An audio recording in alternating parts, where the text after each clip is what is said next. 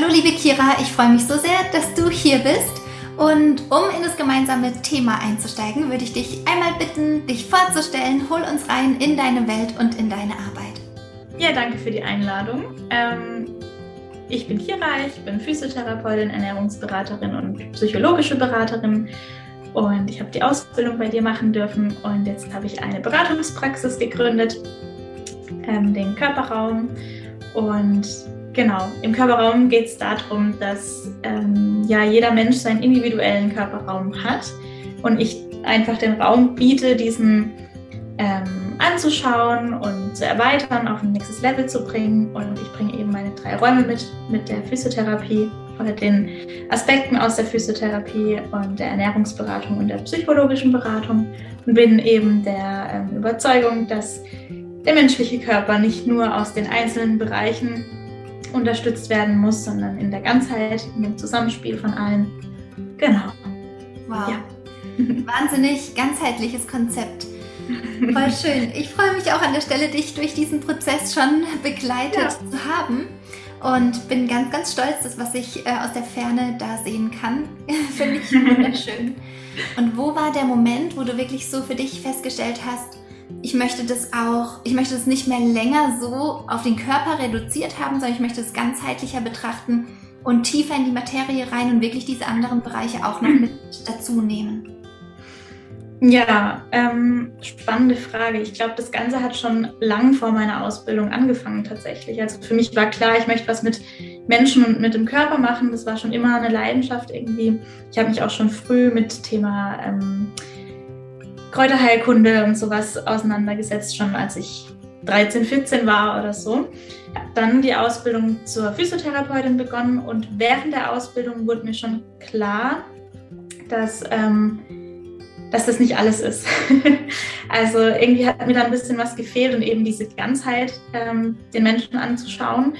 Wir hatten zwar ein paar coole Dozenten, die ähm, schon in die Richtung gegangen sind, aber so das komplette Konzept, was auch so in Deutschland gelebt wird in der Physiotherapie, sage ich mal, ähm, hat einfach nicht dem entsprochen, was ich mir gewünscht habe. Und da habe ich dann gemerkt, okay, jetzt äh, sollte ich mich mal auf einen anderen Weg begeben und endlich mal das machen, was mir die ganze Zeit schon im Kopf rumgeschwebt ist. Und ja, dann habe ich noch deine Ausbildung gemacht und unfassbar viel auch da nochmal dazu gelernt. Und jetzt bin ich hier. genau. In der eigenen Beratungspraxis. Genau, in der Ausbildung lernt, also lernen wir, lernt ihr als ähm, Auszubildenden ja ganz viel auch darüber, ähm, eben diesen Schritt, die Beratungspraxis zu öffnen oder dieses Angebot dann ähm, sich genau zu konzipieren und zu überlegen, mit wem möchte ich zusammenarbeiten, ja. wo möchte ich sichtbar sein, ist es eher offline, eher online. Mm, und durch diesen Prozess hindurch nutzen wir ja schon die Tools, die wir praktisch auch lernen, die ich euch zeige und beibringe, für den eigenen Prozess.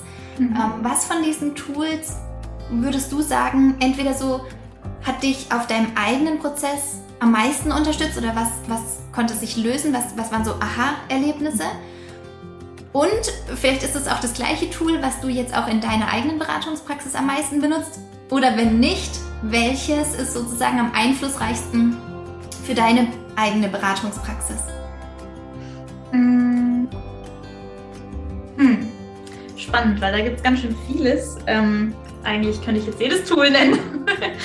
Aber so das Prägendste, also in der Ausbildung für mich selber, äh, für meinen Weg, war die Aufstellungsarbeit unglaublich wertvoll. Ähm, ja, das war, glaube ich, so das Allerwertvollste für mich, weil man da einfach nochmal einen ganz anderen Blick auf das Ganze gewonnen hat. Ähm, und EFT. Und das würde ich auch sagen, begleitet mich in meiner Praxis jetzt, weil, ähm, also ich kannte EFT vorher schon, ähm, von, also von mir, es wurde mir beigebracht sozusagen für mich selber, ähm, jetzt gar nicht aus dem therapeutischen Sinne oder so. Und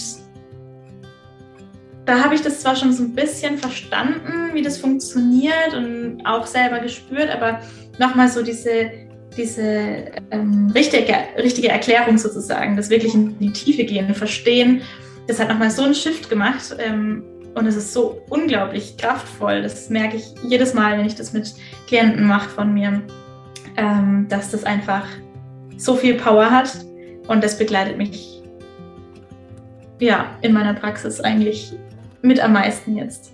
Ja. Und ich meine, für EFT, alle, die das jetzt noch nie gehört haben, das ist die Emotional Freedom Technik, die ich eben in der Ausbildung auch lehre und unterrichte. Und ich finde, EFT ist ja genau diese Schnittstelle zwischen Körper und Psyche.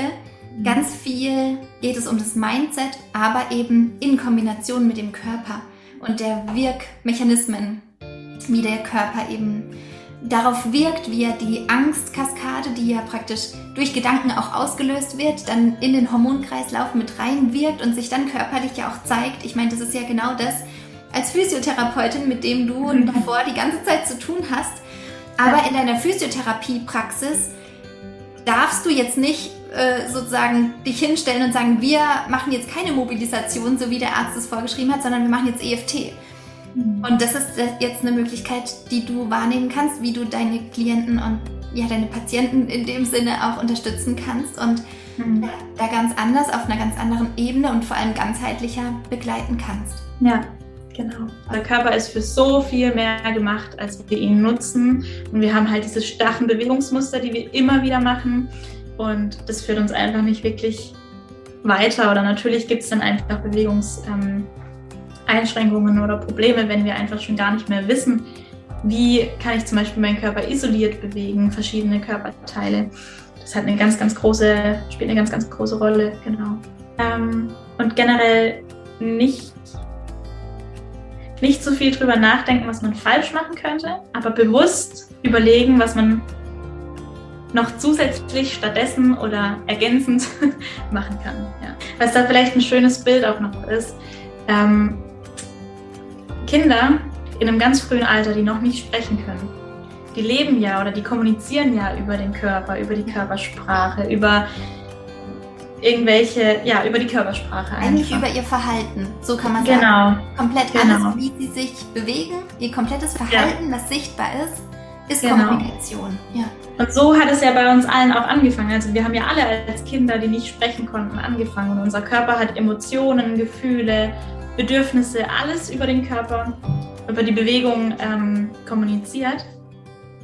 Und eben das ist vielleicht ein Ding, dass wir uns von den Kindern mal wieder abschneiden sollten, sozusagen uns daran erinnern sollten, ähm, dass unser Körper dafür auch da ist. Und dann schließt sich vielleicht auch der Kreis, warum, wenn ähm, Emotionen nicht gesehen werden wollen, warum sich die dann vielleicht über den Körper ausdrücken wollen, zum Beispiel. Genau, das